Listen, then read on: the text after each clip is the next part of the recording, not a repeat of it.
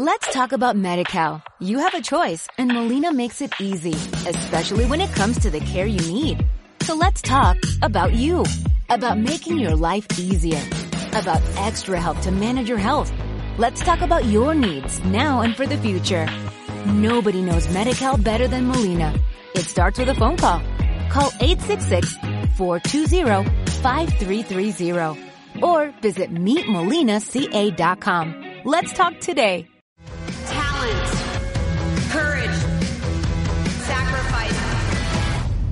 Marta de Baile.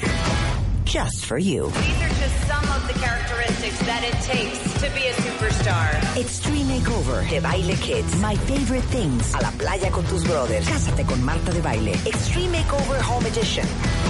Just for you. Más música. Mejores especialistas. Más invitados. My partner Marta de Baile. 14th season. is pretty damn good and I love it. Just for you. Marta de Baile. Solo por W Radio. Call me crazy. Say I'm out my mind. Spark imagination. You give me so high.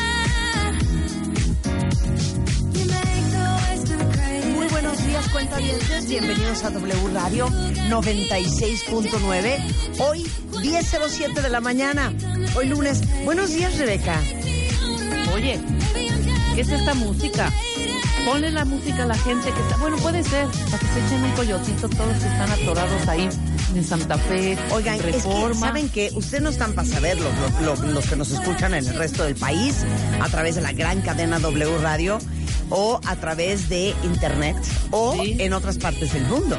Pero hay una manifestación de los taxistas, taxistas que están en, en, la contra de, de, los México. de estos eh, de estos de los taxis como Uber, como Didi, ¿sabes? O sea, llevan peleando estos señores más de no sé cuántos años, ¿sabes? Pero no hay nadie que les resuelva tampoco, según la señora Claudia Sheinbaum dijo que que ya habían estado en pláticas, que se estaban resolviendo sus peticiones, o sea, quieren sacar a Uber y a Didi del mercado, ¿se me explicó? Ah, ok, ok, Ese es el, el punto de siempre. Cosa que ya pasó en otros países como en Francia, hombre. ¿no? Ahora, el rollo es que sí es Entonces, los taxistas se están manifestando porque quieren sacar fuera del mercado sobre todo en el poniente de la ciudad y en Reforma. a Cabify, a Didi, Ajá, a Uber. Ok. Entonces, ¿cómo prenderíamos nosotros a la gente que está ahorita en ese atolladero? Y si se salen a bailar, porque están parados literalmente, ¿eh? O sea, las zonas más afectadas son el norte, el poniente y el oriente de la. Ciudad de México, que están de cabeza, cuentavientes. Y luego Rulo, que Pone abre con esta esta cosa que canción súper deprimente. O sea, ¿tú crees que esto va a sacar adelante Yo a conmino una a algunos contabientes, el... algunos ¿Tú que nos qué? estén escu- ¿Tú Conmino, qué? conmino, conmino, Mm. hago un llamado, espérate, a nuestros cuentavientes que están atorados en el tráfico que nos manden una foto, abran la ventana o, el- o la puerta y bailen. un video, claro, Un por video. supuesto. Y le regalamos pan. Sí, les regalamos pan. Es que no saben qué bonito lo que sucedió esta mañana. Yo vengo, ya saben, como siempre, los lunes. Claro. Hincada. O sea, vengo hincada a trabajar. Ahorita arrastrada, Y- arrastrándose. Llegamos y hay una charola del globo. ¿Se acuerdan que el viernes pasado pedimos el globo? Sí, Y pero llegó no venía lo tu de pan. todo el mundo menos mi pan, que son unos panqués glaseados blancos arriba espectaculares. Ajá. Bueno, fíjense lo que me acaba de llegar. Escuchamos el viernes 10 que tu pedido no llegue completo. Queremos consentirte con tu pan favorito, Garibaldis y otros de nuestros deliciosos panes.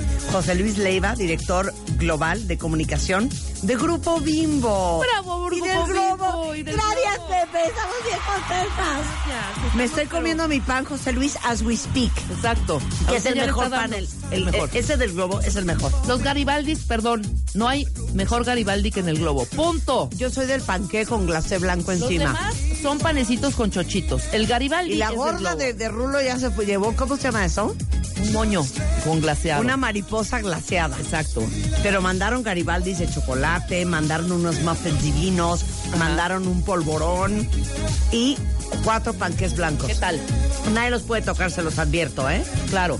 Ahora pon la de Everybody take José Luis, y ya que somos amigos- para que se prenda la gente. ¿Me puedes mandar también pan de muerto cuando salga? Y nos mandaron un panecito de muerto. ¿Ya? ¿Ah, Ahí está. mandó? Sí, claro que sí. Tráelo para que lo prueba Marta. ¿Por qué me roban las cosas que me manda mi amigo? No, No te entiendo. están robando. No me roben las cosas. No te están robando. Se te va a atorar ese pan por andar peleando. O sea, ya Marta, no me roben. Ahí viene. Oye, ponme la de pam, pam, pam, pam, pam. Everybody get pam, pam, pam, pam, pam, pam, para que la gente se prenda en los más de su video, ¿no? Claro que sí. ¿No? Aparte yo me quedé atorada en música disco desde el viernes. Ah, claro. A una Oye, fiesta disco. Ahí está. qué largo tienes el pelo, Marta. Ahí ¿Qué está. tal mi pelazo el viernes? Empiecen, van a ver grandes sorpresas. ¿Vieron la foto que subí el viernes? Preciosa. Con Mina el cuentaviente. Es que saben que ustedes no me dejan ser. Estoy harta, cuentavientes. Porque te presionan con tu mente. Me presionan con su mente. O sea, ya llegué y ya viajé a Yostrowski, Ajá. que saben que es neuropsicóloga. Hoy vamos a hablar de los nuevos avances en el estudio de la gente que es psicópata. Gente psicópata. ¿Te acuerdas que... eh, ¡Ay, nuestro jefe! ay, Dios mío, nuestro jefe. Ven, jefe, te voy a regalar un pan del globo que me mandaron de regalo. Muchas ideas. Riquísimo. ¿Sabes qué? ¿Qué tal esta palabra? Riquísimo. Riquísimo. Deliciosísimo. Luego, viene Michelle Ferrari y Carlos Herrero del Women's Economic Forum. Viene Aura Medina. Vamos a hablar qué se vale y qué no se vale en el inicio de una relación. Y qué importante es sentar las bases y las reglas Que no desde hacemos, un principio. claro, que no hacemos. ¿Ok? Luego tenemos una línea. Entonces, ven jefe, quiero hablar contigo. Espérate, antes de que- Voy a tener esta conversación privada Con tu jefe. públicamente con mi jefe. Ok, mientras camina yo les voy a decir una cosa. Mientras me estoy comiendo este pan. Ajá.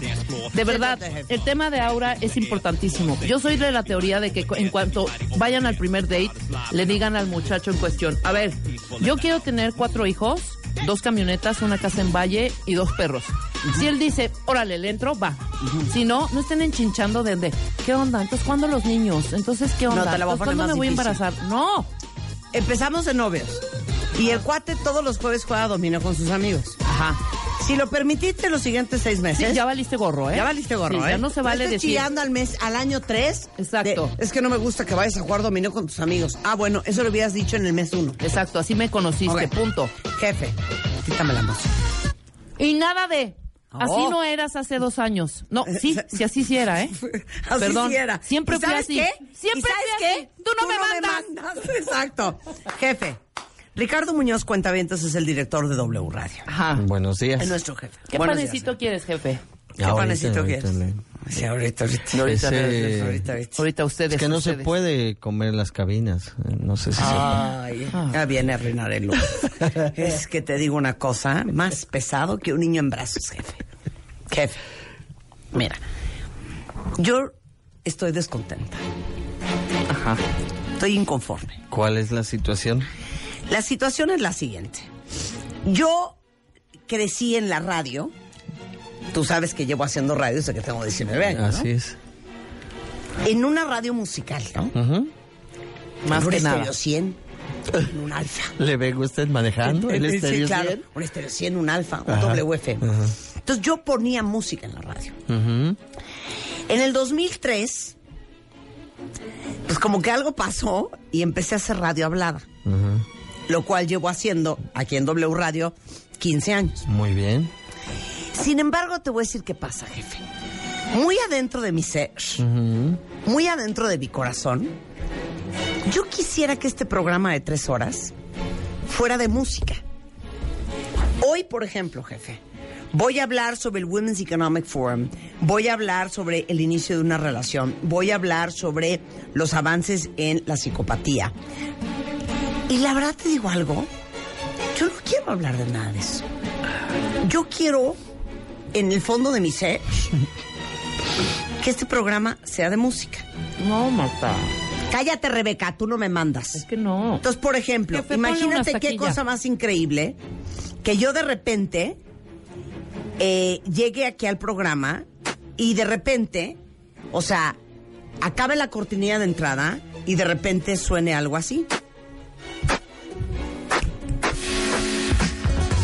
Buenos días México, bienvenido a W Radio 96.9, transmitiendo desde el Distrito Federal para el resto del país. Venga, vamos con todo. Súbele, Willy.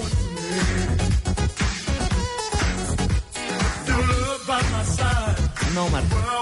Y luego, las siguientes tres horas, una música infernal. Porque sabes que, págalo, tengo un gusto musical infernal. ¿Qué me comentas? Tenemos libre sábado de 7 a 9 de la mañana. Y hay vacantes por ahí en AM, unas de música, ¿verdad? Vacantes ahí en AM, en, en alguna, en alguna estación por ahí que ahorita no recuerdo. Eh, sí, sí, ¿No? sí. Si quieres, siete, sábado 7 a 9. pues, En grupo Accord. Podemos Oye, hacer algo de 3 a 5. Es que te voy a aceptar de la mañana, una cosa públicamente. de lunes Lo a pensé el fin de semana. Ajá. Como no tengo nada que hacer y como pues, casi no tengo las manos llenas, Claro. dije, voy a decirle a mi jefe, gratis jefe, por el mismo precio, Ok. A ver, nada más fírmale aquí que quiero, por esa- favor. que quiero hacer un programa de música en W. Ya. No me importa que me metas el viernes a las 11 de la noche, no me importa. Es el gusto mío y de Rebeca de hacer música. ¿Ya? ¿Cuándo empezamos? ¿No está padre? Pues sí, sí estaría muy padre. Empezaremos cantando calmaditas, bailando No, es pura calmaditas. música, y no vamos a Pero no van a cantar. No, no, No, nadie es está payaseando. Van es a pura poner- música. ¿Qué nunca bailaste calmaditas? Mira, mira qué jefe? cosa más bonita. Nunca Mira bailaste qué esta? bonito. ¿Sabes qué? Yo se la voy a cantar Qué bonita, qué bonita. a mi querido Ricardo. Y dice así. Mira qué bonito. I'm lying alone With my head on the phone. thinking of you till it hurts. I know you hurt too, but what else can we do? Tormented and torn apart. I wish I could carry your smile in my heart for times when my life seems so low. It would make me believe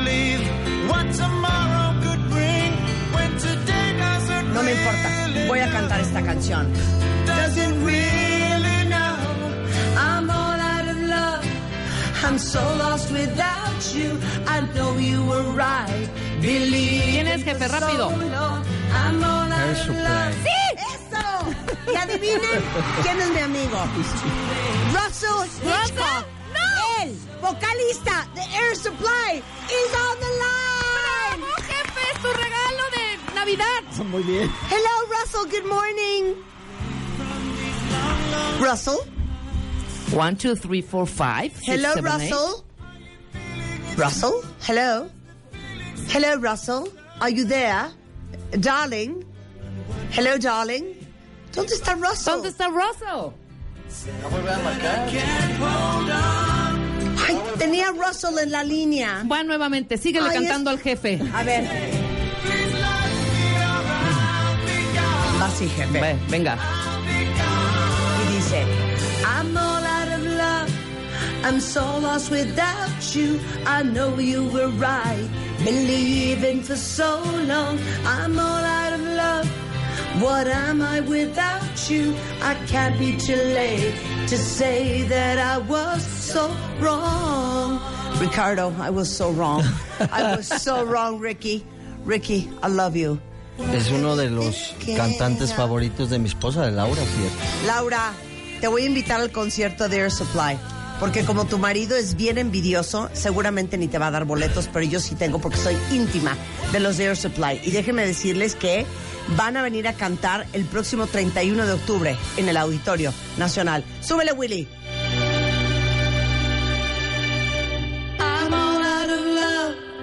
I'm so lost without you. I know you were right. Believing for so long. Claro, una canción del clásico hombre arrepentido por ser un imbécil y por haber tomado una mala decisión, por dejarla ir.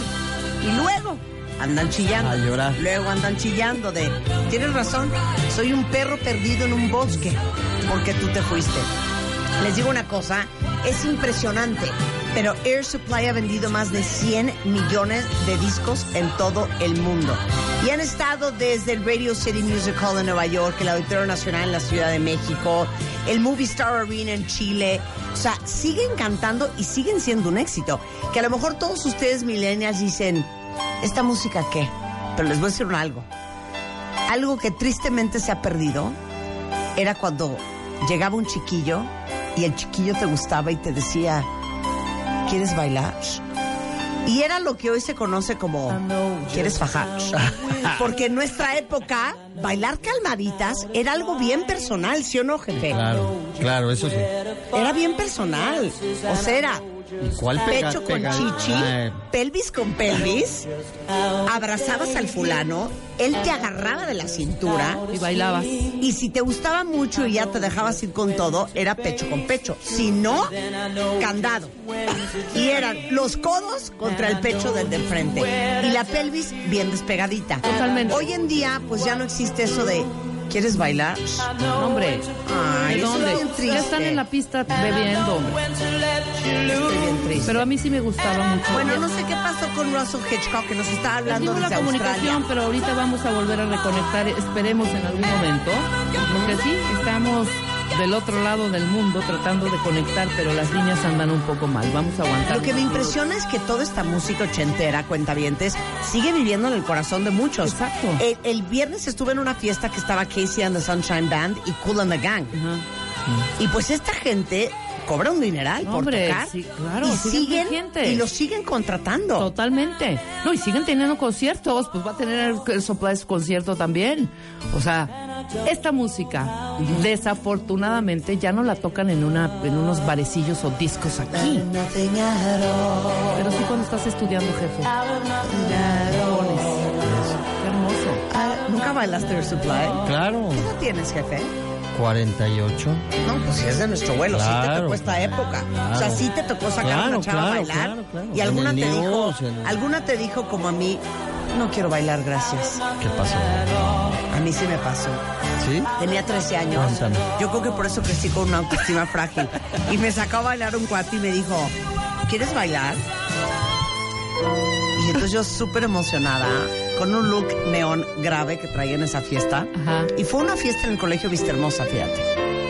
¿Te acuerdas que eran fiestas en los Claro, colegios? por supuesto. Entonces yo súper emocionada, ya levantando mis nalguitas del asiento, le digo, sí.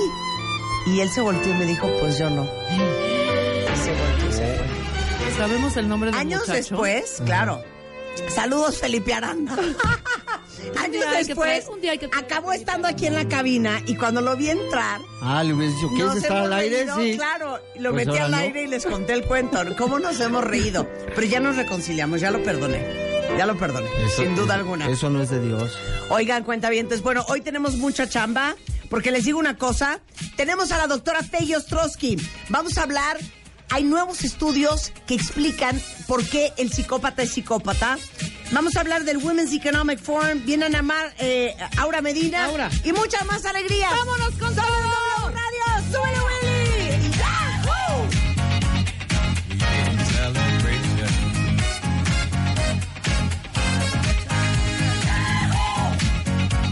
This is your celebration.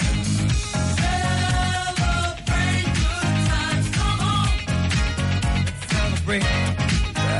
Sufriendo síndrome premenstrual, dile adiós con Analgenfem. Olvídate de sus molestos síntomas como cólicos, retención de líquidos, inflamación, dolor y todo lo demás que no te deja vivir en paz. Gracias a la triple acción de su fórmula con naproxeno, paracetamol y pamabrom, sentirás alivio desde que aparecen los primeros síntomas y durante tu periodo menstrual. Que esos días pasen como si nada con Analgenfem. Búscalo en tu farmacia. Fey Ostrowski es nada más y nada menos que neuropsicóloga, profesora e investigadora de la UNAM, con un posgrado en trastornos de la comunicación de la Universidad de Northwestern Illinois, doctora en biomedicina de la Facultad de Medicina de la UNAM, pero por sobre todas las cosas, una de las mujeres que más sabe en México sobre psicopatía.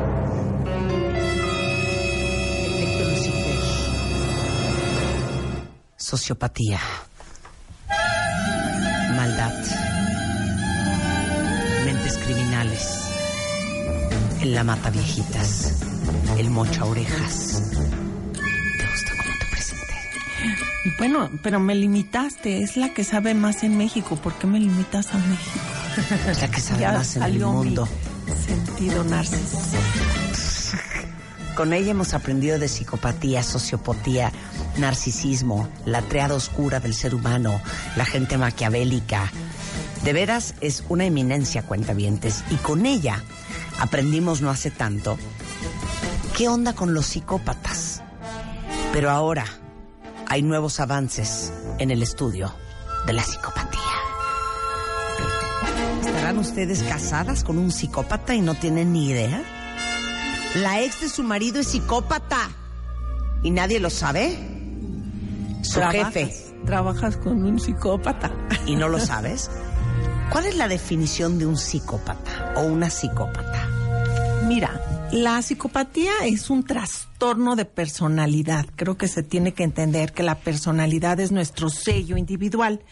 No son personas que están locas, no son personas que de repente eh, te quieren hacer daño porque escucharon voces de que eres el diablo y que te van a atacar y van a defender a la humanidad. No es como esquizofrenia, Trump, claro. que o Trump que dice que vamos a salvar a los gringos de los mexicanos y entonces sale este chico que dice yo me voy a ir a- al Walmart donde hay muchos mexicanos. No, no son estas personas trastornadas, sino que es un trastorno de la personalidad. La personalidad entonces es nuestro sello individual, es como reaccionamos. Y a lo mejor, no sé si has hecho estos programas, pero hay muchas clasificaciones de personalidad. Por ejemplo, No, nosotros no hablamos de esto más que contigo. no, pero, pero, pero, por ejemplo, de la personalidad puede ser extrovertida o puede ser introvertida, son los cinco grandes grupos, o puede ser concienzuda, como muy cuidadosa en todo lo que haces, o más bien preparas al momento todo lo que vas a hacer. O sea, hay varios rasgos de personalidad. Pero cuando hablas de un trastorno, es cuando te mete, cuando estás hablando con gente que es anormal. No están locos, pero tampoco están sanos. Entonces, en el plano, por ejemplo, personal, son estas personas presuntuosas, arrogantes, insensibles, dominantes, superficiales y manipuladoras. Y dices, pues yo tengo Ahí tantito cabemos de esos, todos, ¿no? claro. En la manifestación de sus afectos, esto es muy importante, son irritables, incapaces de establecer fuertes vínculos emocionales con los demás, carecen de empatía, o son esas gentes que son muy eficientes y no tienen sentido de culpa ni de remordimiento y en su- estos rasgos interpersonales y afectivos están as- asociados con un estilo de vida desviado que incluye comportamientos irresponsables e impulsivos. Entonces, la, la psicopatía encara lo que pensamos de gente muy mala. Cuando tú piensas en alguien muy malo, ¿en quién piensas? ¿Es un psicópata? Por eso, por alguien específico. Es un criminal, es un, un Serial killer. es un serial killer. Pero no todos los psicópatas son criminales. Puede haber como los gobernadores que hemos tenido, ¿no? Que se roban todo el dinero de la gente. Bueno, también. Que escriben y dicen, yo me merezco la abundancia y está lleno de sillas de ruedas, este, que tienen guardadas de niños, como lo que pasa en Veracruz y la señora viviendo en Inglaterra, por ejemplo, ¿no? Este, entonces, no necesariamente eh, son criminales, pueden ser profesionistas muy, muy hábiles, escribir libros eh, y ser eficientes. Pero funcionales, digamos. funcionales, ¿no? Sí. pero estar involucrado con estas personas te mete en serios problemas, porque te van a utilizar. Son estas gentes que utilizan a los demás para sus propios fines y no establecen vínculos contigo. Entonces, también si te vinculas, si te tocó eso de jefe o de jefa, pues te puedes enfermar por vivir con esta persona.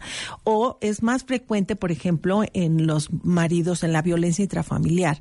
En los maridos que abusan de las mujeres es frecuente esto. Entonces, estás vinculado con alguien que te está enfermando y te está haciendo daño.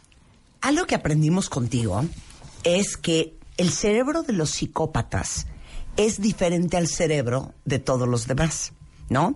Que la amígdala no les funciona igual, que es un poco como el centro de la compasión y la empatía y la misericordia y el sentir pena, ternura, cariño por el otro.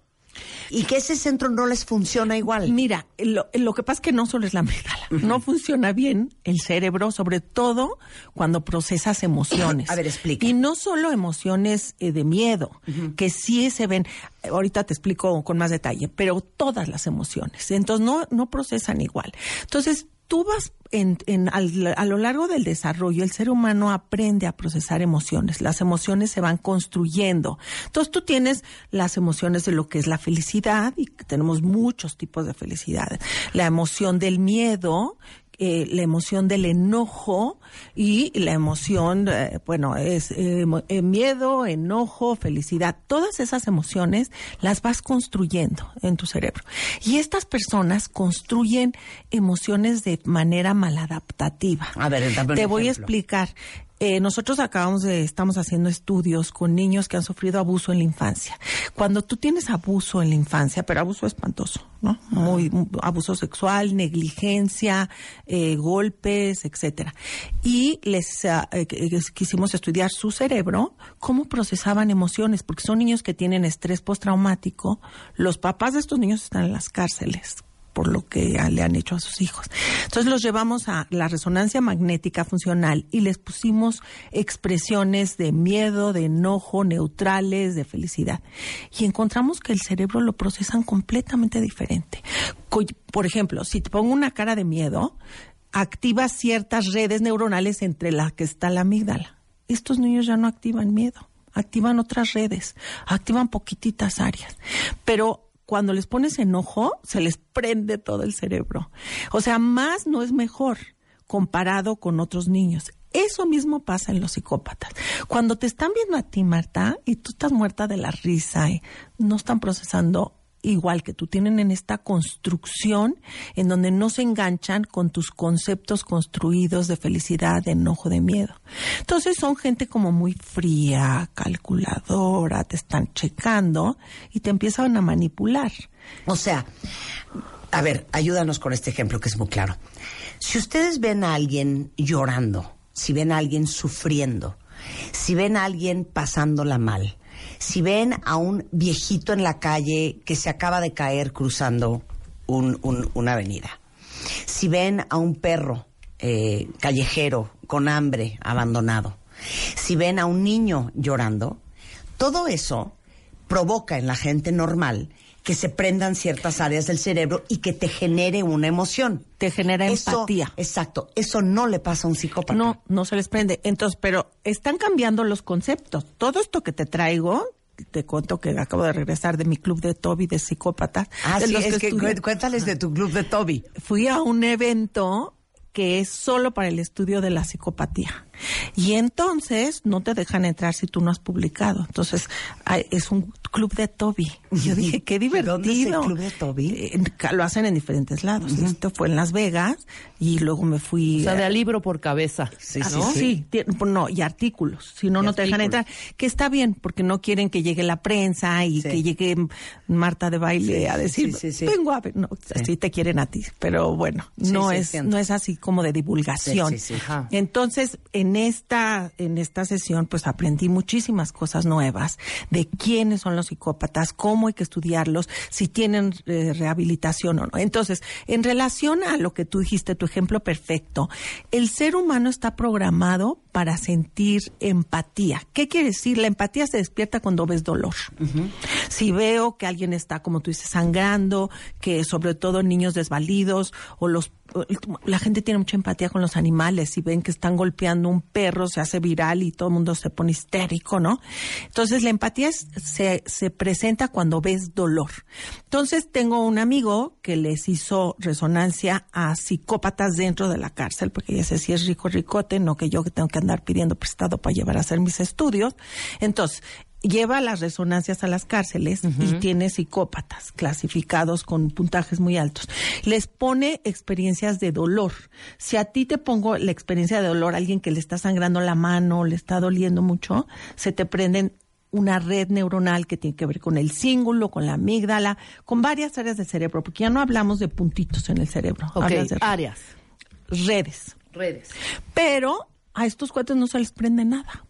Cuando ven esto, ay, pues sí, ya explico, pero no es cierto. Entonces le dicen, le dice, por favor, eh, piensa que te está pasando a ti. Y entonces prenden redes más reducidas, pero sí las logran prender. Y esto habla de que puede haber un tratamiento para los psicópatas. Pero a ver, Entendemos que nuestros cerebros funcionan diferente. Pero, ¿es algo con que nacieron o es algo que se hizo? Mira, el, el psicópata, que es muy interesante, nace y se hace. Si hay, se han encontrado genes, los genes, no hay genes del bien y del mal, los genes lo que es- producen son enzimas que regulan cuánto neurotransmisor hay en, en el cerebro.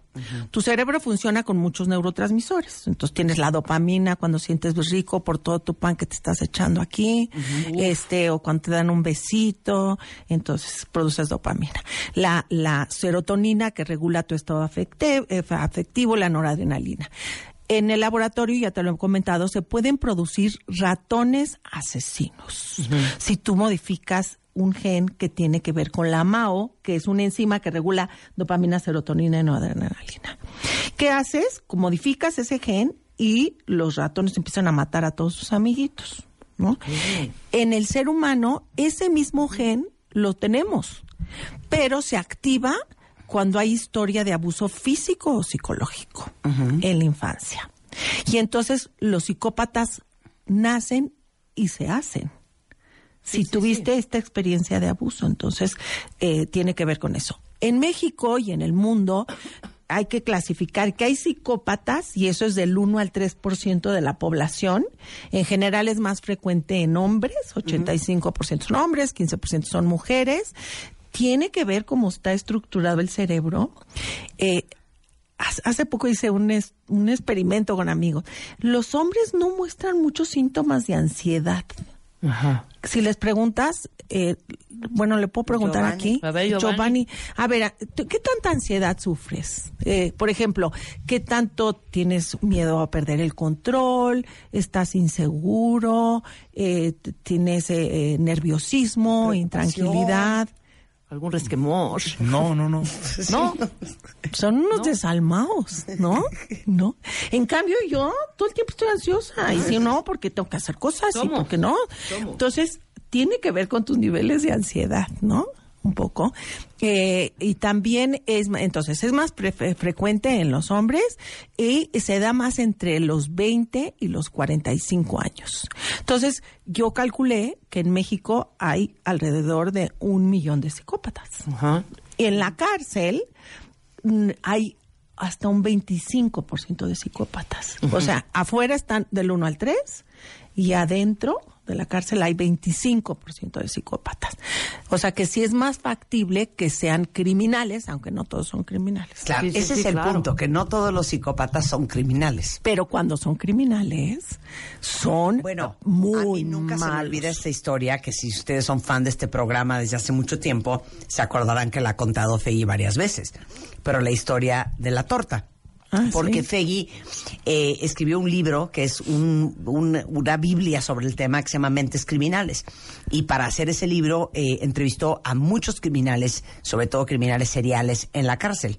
Cuenta la historia de la torta. Sí, bueno, es que yo Este los- es un típico psicópata. es un psicópata porque además eh, era un tipo que torturaba a sus víctimas y que les hacía cosas terribles. Y entonces le decía, oye, ¿tú eres buena persona o mala persona? Nada más por chismosa, ¿no? Porque no era parte de mi protocolo, pero pues... Y me decía, no, yo soy muy bueno. Le digo, ¿cómo que vas a ser bueno? Eh, si partiste a tanta gente. Y es, no, no, no, no, no, doctora, esa era mi chamba. Yo soy bueno porque, mira, si tú tienes hambre y yo estoy comiendo una torta, yo te doy un- una mordida de mi torta. Soy buenísimo. Entonces, son esquemas mentales maladaptativos en donde cambias y tus conceptos de bondad y de maldad están truncados. Pero algo interesante es que entre los que están en la cárcel, los psicópatas son los peores. Sí, claro. Son- y esos son los que si los sueltan van a reincidir el 80% de los que de los que están en la cárcel y son psicópatas reinciden y Porque es reinciden un tema estructural. porque es un tema de esquemas mentales, Sí, así, claro. a maladaptativos y se vuelven cada vez más malos. Un no, es que, no es que si quieren o no quieren, es que aunque quisieran, Pues así no es, pueden, exacto, no porque el cerebro no les funciona igual. bueno, el caso que, que todos estamos viendo, Ted Bundy, que no tengo que referirme a criminales externos, porque aquí tenemos bastantes, pero Ted Bundy, no sé si tú viste la entrevista que le hicieron a Ted Bundy, porque la película no me gustó tanto, sino a- a cuando lo Jeffrey Dahmer, entrevisté. a Ted Bundy, a Charles Manson. Charles Manson en la película esta de Hollywood que está fantástico como Tarantino, ¿sí la viste ya? Tarantino pone eh, está Brad Pitt que está lo, lo más guapo del planeta y, y entonces eh, lo ponen en la historia de Manson como si realmente los hubieran atrapado, ¿no? Entonces maneja muy bien esta histeria colectiva de un señor que se mete a matar a una mujer embarazada, ¿no? Pero no, no lo hizo él, dirigió a otros para que lo hicieran. Bueno, pero Ted Bundy, pues era, es el típico psicópata. Aparte, ¿A poco Ted no te casas? No te... Ted Bundy era guapo. Guapérrimo. O sea, ¿viste el, el documental de CNN, no? Exacto. Exacto. Era guapo, era encantador. Se llevaba con... Te, cumple con todos los Claro, criterios. seductor, amable, da- adorado, encantador. Hablaba muy este, bien, además, que eh, eso era lo que inteligente, encantaba. culto, era abogado. ¿No? Se estudió para abogado, pero ¿qué tal cómo mató a más de 50 personas? Sí, claro. Y es algo muy interesante porque él decía, yo colecciono mujeres muertas, o quiero tener, así como la gente colecciona coches o pinturas. Todos los psicópatas son violentos. Son, no necesariamente son violentos, pero sí son gente que puede utilizar a los otros y enfermarlos. ¿Sí me explico? No te va a matar, pero si es el jefe o la jefa que te manipula, o el jefe que tiene a la chava y le está sobando la pierna y la está usando para sus propios fines y le dice, hazme esta chamba. O sea, son gente muy insensible. Y entonces el reconocerlos es muy importante porque te hace mucho daño vincularte con un psicópata. O sea, ¿cómo podrías explicarle?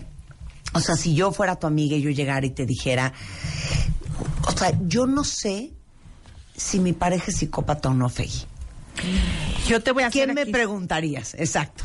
Bueno, porque vamos a hacer una pruebita que hemos hecho, pero creo que está muy sencilla porque traigo como 15 pruebas y no se las puedo hacer. Ahorita quiero platicarte de los, los avances, ¿no? Eh, pero yo creo que hace, vamos a hacer esta pruebita para que la gente se ubique. Sí.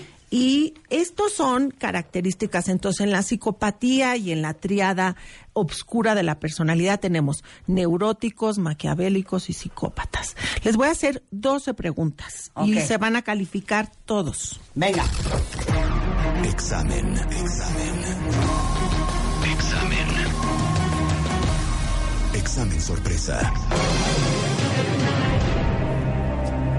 Saquen papel y pluma, abran archivo de Excel. Todos 12 preguntas. Los que están en el coche ahí parados Exacto, pueden parados. hacerlo mientras. Exacto, a ver, ¿listos? Entonces, espérate. Eh, aquí cada pregunta se la van a calificar de un punto que equivale a poco o ausente hasta siete, que estás totalmente de acuerdo. Me describe perfectamente. Uno es cero y, Sí. y- dos, tres, cuatro, cinco, seis, porque siete. no, porque como te dije al principio, todos tenemos tantito. Sí, ¿no? claro. Ok. Vamos va. a checar. Del uno al siete. Uno es poco, siete es muy cañón. Ok, entonces uno. Tiendo a manipular a los demás para obtener mis fines. Uno, pues casi no. Siete, todo el tiempo. Ok. Dos, carezco de sentimientos de culpa o arrepentimiento.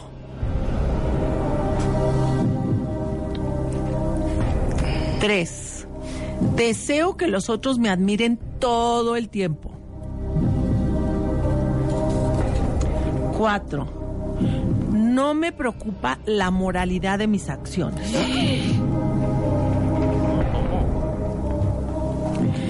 Cinco, utilizo la mentira o el engaño para conseguir lo que me propongo. Seis, tiendo a ser egoísta e insensible.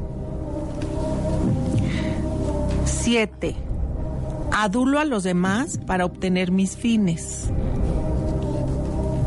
8. Busco prestigio y o estatus. Eso es lo que me mueve. Ah, ¿lo que te mueve? Sí, prestigio estatus todo el tiempo, ¿no? Tiendo a ser cínico. 10. Tiendo a explotar a los demás para mis propias fines o ganancias. Claro. 11. Tiendo a esperar favores y atención especial de los demás. 12. Deseo que los demás... Espérame, me- Fey, es que aquí hay una anomalía. ¿Qué pusiste? Uno. Yendo a pedir favores. ¿Cuál es la A última? esperar. favores Cero, güey. de expectativas. Ay, está enferma de poder. Yo soy Rebeca Mangas, la del radio. ¿Me puede apartar unas, Déjenme unas mesas? la fila. No es cierto. La de la manipulada, mira, ahí sí me puse tres. Acuérdense que es de, no es cero, es 1 a 7, porque si no, Uno, no. dos, tres, cuatro, cinco, Porque si seis, se siete. pusieron Yo llevo cero. uno, yo Sí. no pongo cero. pongo Bueno, uno. vamos, vamos en la 12 y con esto vamos a acabar. Deseo que los demás me presten atención continua. Ok. Entonces, tan, tan, tan, tan, tan. Sumen, a ver. Espérate, vamos a sumar.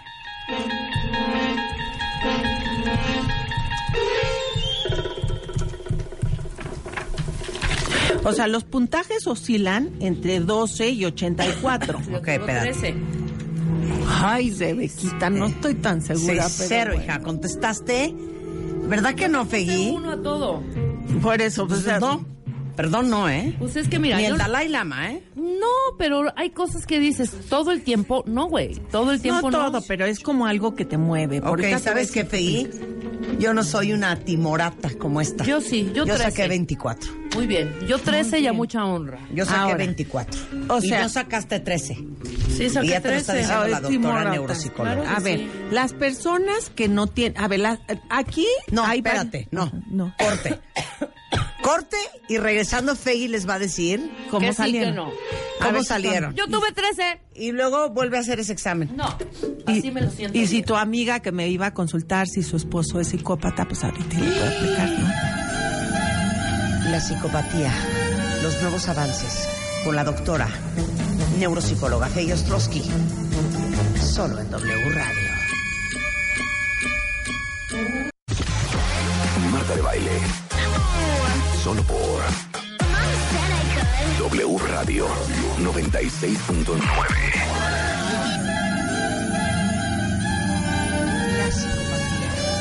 La psicopatía. La psicopatía. La psicopatía.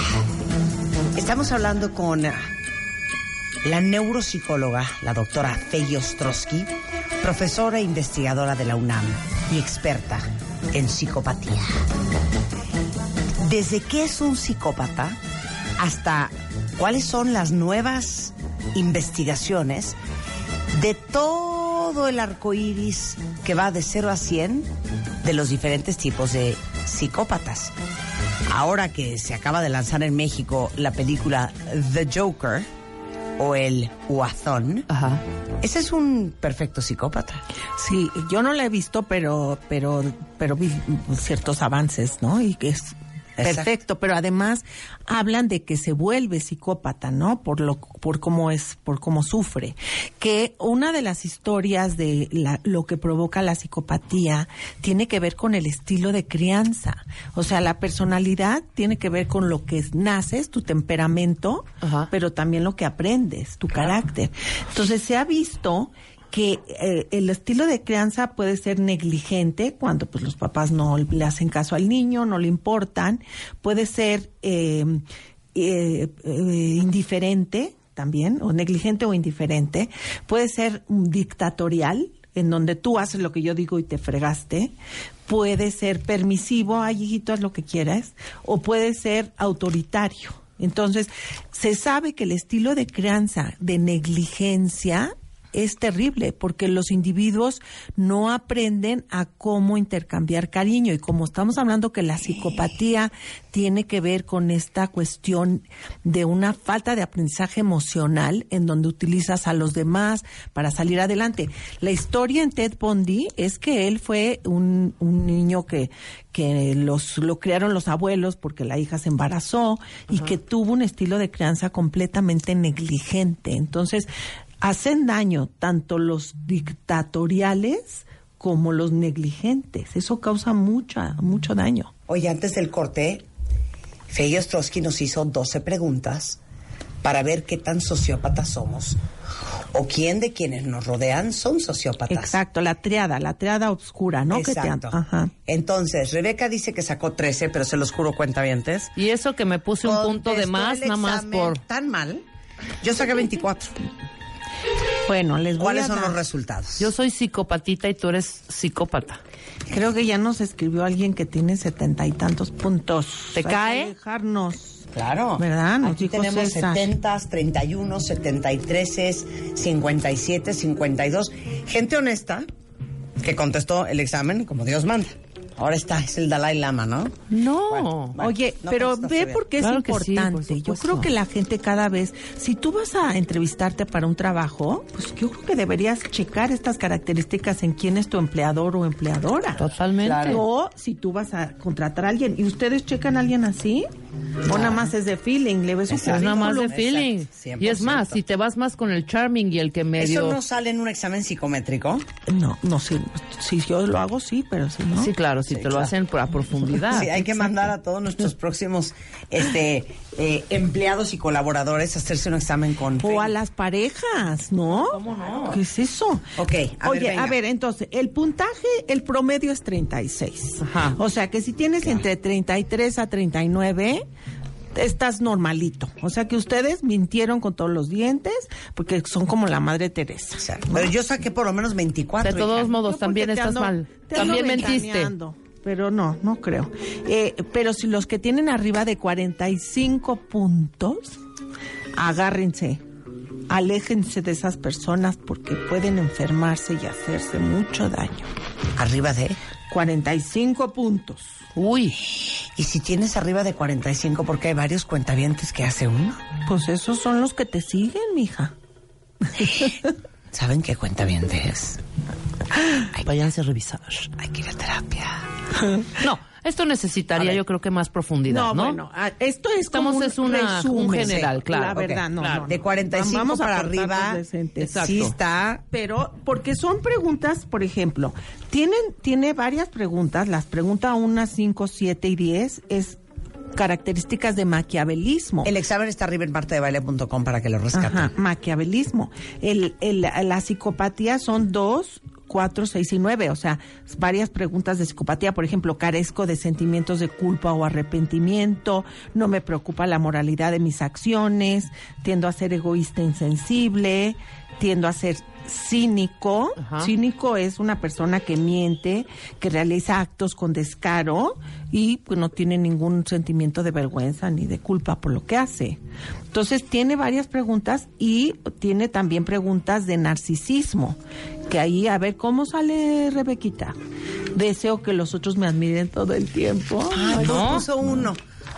Luego, es que todo no, el hija. mundo, todo el mundo Por eso, aprecia y, y abraza la admiración. uno. No manches, Rebeca. Punto. tiendo a esperar favores y atención especial de los demás. Puso uno. Deseo también pusiste que uno. Que la más demás prepotente. Yo Me- puse en uno en todo. punto. presten atención continua. Bueno, esto era como para que tengan un feeling. La verdad es que, ¿qué está Hay cambiando? gente que sí, hay gente que sí somos muy buenos. ¿En qué sacaste dos?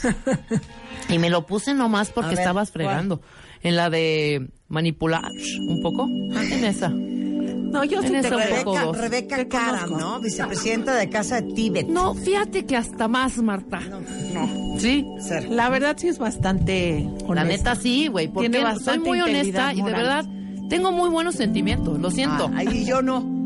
No, yo, ¿Quién está Pero diciendo son que tú no? cosas humanas. Por Son eso, güey. Por eso es como yo y del lo 1 siento. al 7, 2. Feggy, Si yo lo vivo puesto así. un 3, un 4. No me importa lo que digas. Bueno, yo lo Es vivo Es que, así. ah, también estos exámenes se deberían hacer cómo la gente te percibe. Esto es como tú te percibes. Claro. Y luego comparar cómo la gente me percibe Exacto. y cómo yo. Y luego pues dices, Saldría si igual. le cambio o Marta no le diría, cambio. ay, sí, en realidad sí, uno, en realidad Bueno, dos, uno. ¿cuáles son Bueno, los avances en Mira, algo muy interesante porque eh, cómo surge este campo de la psicopatía ya en la parte clínica.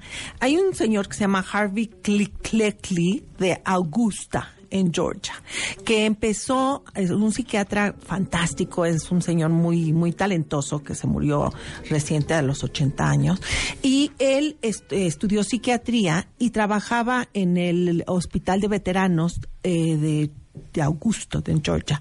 Y entonces empezó a encontrar que, que tenían problemas mentales, de salud mental. Y, y dijo, detecto un montón de señores que son encantadores, que son inteligentes, pero que tienen, son cínicos, que tienen, no tienen problemas con sus conductas emocionales, no perciben las emociones. Y escribió un libro que se llama La máscara de sanidad, que se me encanta, porque los psicópatas tienen esta máscara de sanidad, los ves y dices, qué monada de cuata o de tipo, pero al ratito te enganchan en esta cuestión muy patológica. Entonces, después, este señor se juntó con un señor que se llama Hare, eh, que es el padre de las escalas de psicopatía, eh, que se aplican en ambientes forenses, pero aplicar es en, en cárceles, en reclusorios, eh, y no, no, no son autoaplicables. Tú lo aplicas, pero a través de entrevistas semiestructuradas y te tardas como seis horas. Y tienes que checar, porque si los psicópatas son mentirosos patológicos, pues entonces te van a decir mentiras, ¿no? Entonces, detectar un psicópata es muy difícil y toma muchas horas. Yo en los 370 internos que he estudiado me tardó años, años estudiando. Pero bueno, entonces la tendencia actual es ver no como eres psicópata o no psicópata, sino las dimensiones de la psicopatía. Y entonces se habla que tú puedes tener tantito de cada una. Entonces se han desarrollado nuevas escalas que tienen que ver con tres dimensiones, que es muy interesante, porque una dimensión es la parte, perdón, es que tengo aquí mis notas, eh, eh, lo hizo un, un señor, se llama Patrick, que es, es, son desinhibidos, una característica de los psicópatas. Entonces tienen una propensión hacia externalizar problemas, incluyendo rasgos como son impulsivos, irresponsables y hostiles, cuando ya los conoces, ¿no? Y eso se correlaciona con las áreas mesias, cómo está el cerebro, con la neuropsicología, con las áreas prefrontales del cerebro. Entonces te calificas como ahorita, ¿no? Si tengo o no tengo, si no tengo tantito, si soy un poco de cada uno. Entonces son como 60 preguntas que te tienes que calificar. Otro rasgo importante es la insensibilidad, que se relaciona con estos datos como lo que dije de manipulación, falta de empatía y crueldad.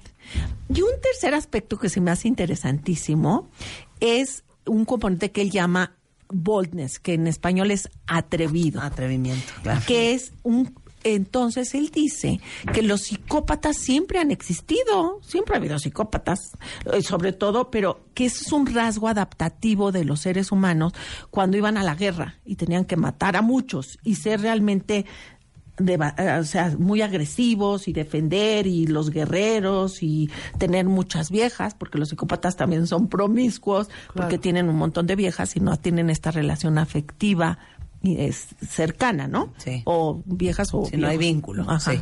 Bueno, pero que eh, eh, siempre han vivido, pero que actualmente pues eso no nos sirve tanto en este mundo actual, porque pues tienes otras reglas. Y entonces él dice que este es el atrevimiento es un rasgo adaptativo que permite que sean encantadores, que son unos desgraciados, que no, no hacen relaciones y vínculos afectivos, pero que les permite ser encantadores superficialmente, lanzarse a hacer muchas cosas y además, eh, Ajá. eh, Sí. eh, no,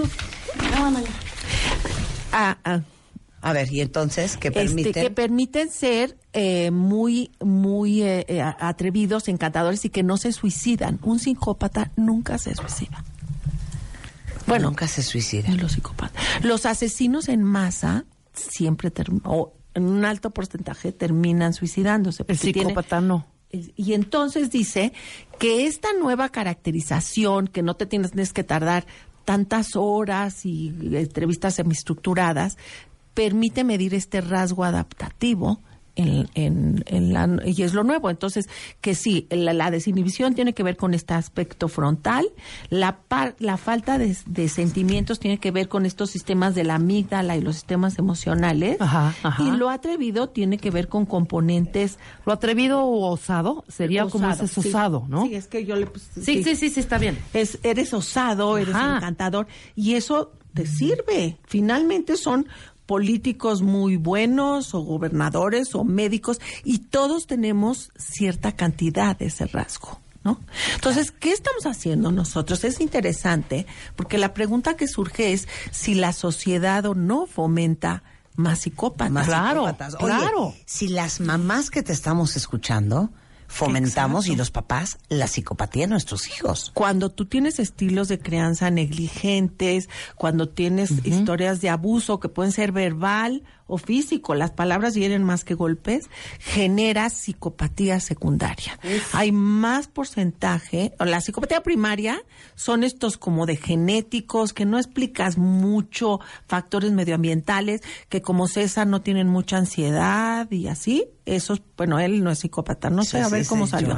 Pero bueno, que no- eh, sí me explicó. Y la psicopatía secundaria son producto de estos estilos de crianza y lo que los distingue fenotípicamente, o sea, los ves y están iguales, todos muy parecidos, pero estos tienen altos índices de ansiedad, depresión y de abuso de drogas. A ver, pero te puedo hacer esta, este resumen de esta manera. Para que vean el impacto que tenemos los padres en, en, en cómo funcionan nuestros hijos y cómo funciona todo su cerebro.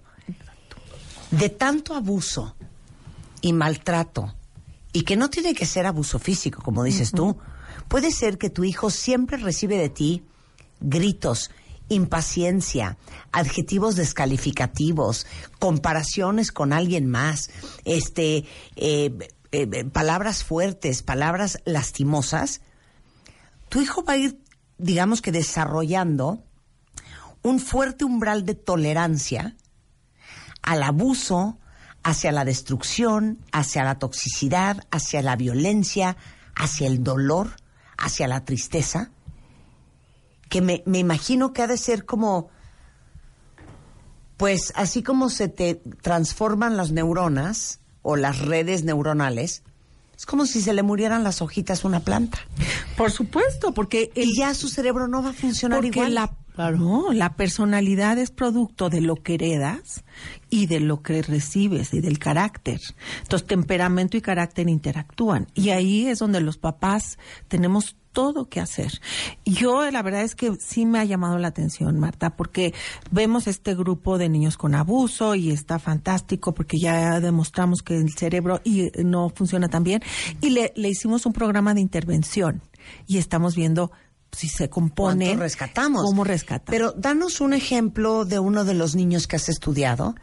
Mira, Un son caso. historias muy terribles. Por ejemplo, un padre pedófilo que tiene tres hijos eh, y alcohólico. La mamá abandona a los tres hijos y, ah, y entonces abusa de la niña y sube fotos de estos niños a internet, por ejemplo. Y El lo descubre una vecina y le llama a la policía. Uno dirá, ay, bueno, obvio, esos son casos extremos. No. Pero no se necesita ir tan lejos. Exacto. Para afectar a tu hijo. Neglige, no, no, solo con palabras. Yo, había señoras que te dicen, dice, fui a dar unas pláticas a Tepito y una se me acercó llorando y me dijo, es que yo me doy cuenta que tengo tres hijos y eh, mi hijo más grande, que tiene 14 años, se, se fue de la casa y vende droga. Y la, la mediana siempre está enojada, llorando, y un chiquito le dijo, y al hijo grande le decía, es que eres un, perdón la palabra, eres un pendejo. Y si hubiera competencias de pendejo, ganas por pendejo. Entonces, pues se fue de la casa, ¿no? Y la mamá, luego, la hija mediana le decía, mamá, pero ¿qué está mal conmigo? Porque siempre estás enojada. Ay, todo, todo tú eres un error, no sirves de nada. Y al chiquito le dice, tienes voz de pito. Entonces lloró porque cuando dimos esta intervención se dio cuenta que hacía esas cosas y que no se da cuenta. Le dije, ¿algún día les has dicho algo bonito? Y en Tepito no creas que hay mucho dinero, pero el, el dinero es un fin, no es un medio. Entonces compran y compran cosas y computadoras y cosas y cosas. Y hay mucha violencia intrafamiliar y mucho abandono de los niños. ¿Cómo no les va a pasar? Entonces esta mamá pues como que le cayó el 20 y hicimos una intervención, etcétera. Entonces, sí es muy importante el estilo de crianza y cómo puedes detener una plantita, a lo mejor que no salió con los genes tan fantásticos, pero que tú a través de una educación puedes cambiar Claro, ese futuro. ¿no? Por supuesto. Entonces el futuro es, bueno, lo que te quería comentar es que estos niños que he estudiado, tuve que tener una población control que no había sido maltratada. No sabes qué trabajo me, me, costó encontrar todo en México, un alto porcentaje está educado con la chancla voladora, mija. O sea, la verdad es que sí los maltratan mucho, con mucha negligencia. Entonces acabé porque no podía ir a una escuela y decir, déjenme aplicar mis escalas, porque todos salían muy mal. Entonces acabé buscando a los hijos de mis alumnos, a gente que conozco personalmente, para poder tener la población control, que es la que llevé también a hacer resonancia. Claro. Qué cosa Pero más es, eh, impresionante. sí me impresionó. Sí me impresionó. mucho. bueno, por eso tan importante los programas que hacemos, por ejemplo, el Día de las Madres, que en vez de estar hablando de cuál es el mejor regalo para el Día de la Madre y lo maravillosas que somos las madres, hablamos del impacto que puede tener la madre en la vida de un hijo. Claro. Bueno, el impacto que ha tenido nuestra madre en nosotros. Lo que te dice, lo que no te dice, la, la forma en que voltea los ojos, su desaprobación, su aprobación, lo que te dijo que eras y en lo que te acabaste convirtiendo, porque al final les voy a decir una cosa. Luego no entendemos por qué nuestras hijas acaban en unas relaciones tóxicas espantosas, escogiendo unas parejas fatales. ¿Por qué? Porque uno se acostumbra al dolor y al maltrato y a la negligencia. Y uno, ¿qué sale a hacer cuando uno es grande? Pues sales a buscar lo que te es familiar. No, y Lo que viste repites, todos los días y repites repites patrones. Por eso vas a terapia si te divorcias, es decir, no quiero volverme a caer con uno como este, ¿no? Y entonces te cae el 20. Por eso sí es importante estas terapias dirigidas, ¿no? Bueno, la doctora Feggy Strosky siempre me da mucha alegría decir que es nuestra amiga, que es pues la neuropsicóloga de cabecera de este programa. Ella es doctora en biomedicina de la UNAM, es también profesora e investigadora de la UNAM y con un posgrado en la Universidad de Northwestern en Illinois, aparte alguien que ha publicado muchísimos artículos. Muchos de los exámenes neuropsicológicos que se aplican en México son exámenes que ha desarrollado Feggy y la encuentran en Feggy Ostrowski en Twitter o en Facebook Feggy.ostrowski por si alguien necesita ayuda de algún tipo y orientación. Feggy, un placer tenerte Al acá. contrario, un placer. Oigan, y ahorita voy a subir el cuestionario con las 12 preguntas para saber qué tan psicópata eres o quién tan, eh, qué tan psicópata es el que tienes junto. Esa es más la de la ma- maquiavelismo también. O sea, ¿Qué? tiene varias, tiene la triada oscura de la O sea, persona. narcisismo, maqui- ma- Maquiavelismo y psicopatía. psicopatía. Sensacional. Gracias, Peggy. 11.28 de la mañana en W Radio. Hacemos una pausa y ya regresamos. Viene Aura Medina. Vamos a hablar de qué importante es el inicio de una relación. Porque les tengo una noticia. No se dieron cuenta. Pero las reglas de cómo va a funcionar se arman, verbal o no verbal, ¿eh? Los primeros seis meses de la relación. Eh, Vamos a hablar del Women's Economic Forum que viene a México. Todo eso regresando del corte antes de la una. Hoy lunes en W Radio. Si estás sufriendo síndrome premenstrual, dile adiós con Analgem Fem. Olvídate de sus molestos síntomas como cólicos, retención de líquidos, inflamación, dolor y todo lo demás que no te deja vivir en paz. Gracias a la triple acción de su fórmula con naproxeno, paracetamol y pamabrom, sentirás alivio desde que aparecen los primeros síntomas y durante tu periodo menstrual. Que esos días pasen como si nada con Analgem Fem. Búscalo en tu farmacia. ¿Cuánto te pesa la culpa? Este mes, en Revista MOA, que la de mamá, que la de hija, que por el éxito, que por el fracaso, todo nos da culpas. Así es que libérate de una vez por todas. Además, siempre te fijas en el que no está disponible, estás evadiendo. Y no huyas de tus pensamientos negativos. Te decimos cómo aprovecharlos. MOA Octubre, una edición para ser más libres, ligeros y felices. Una revista de Marta de Baile. Let's talk about MediCal. You have a choice, and Molina makes it easy, especially when it comes to the care you need.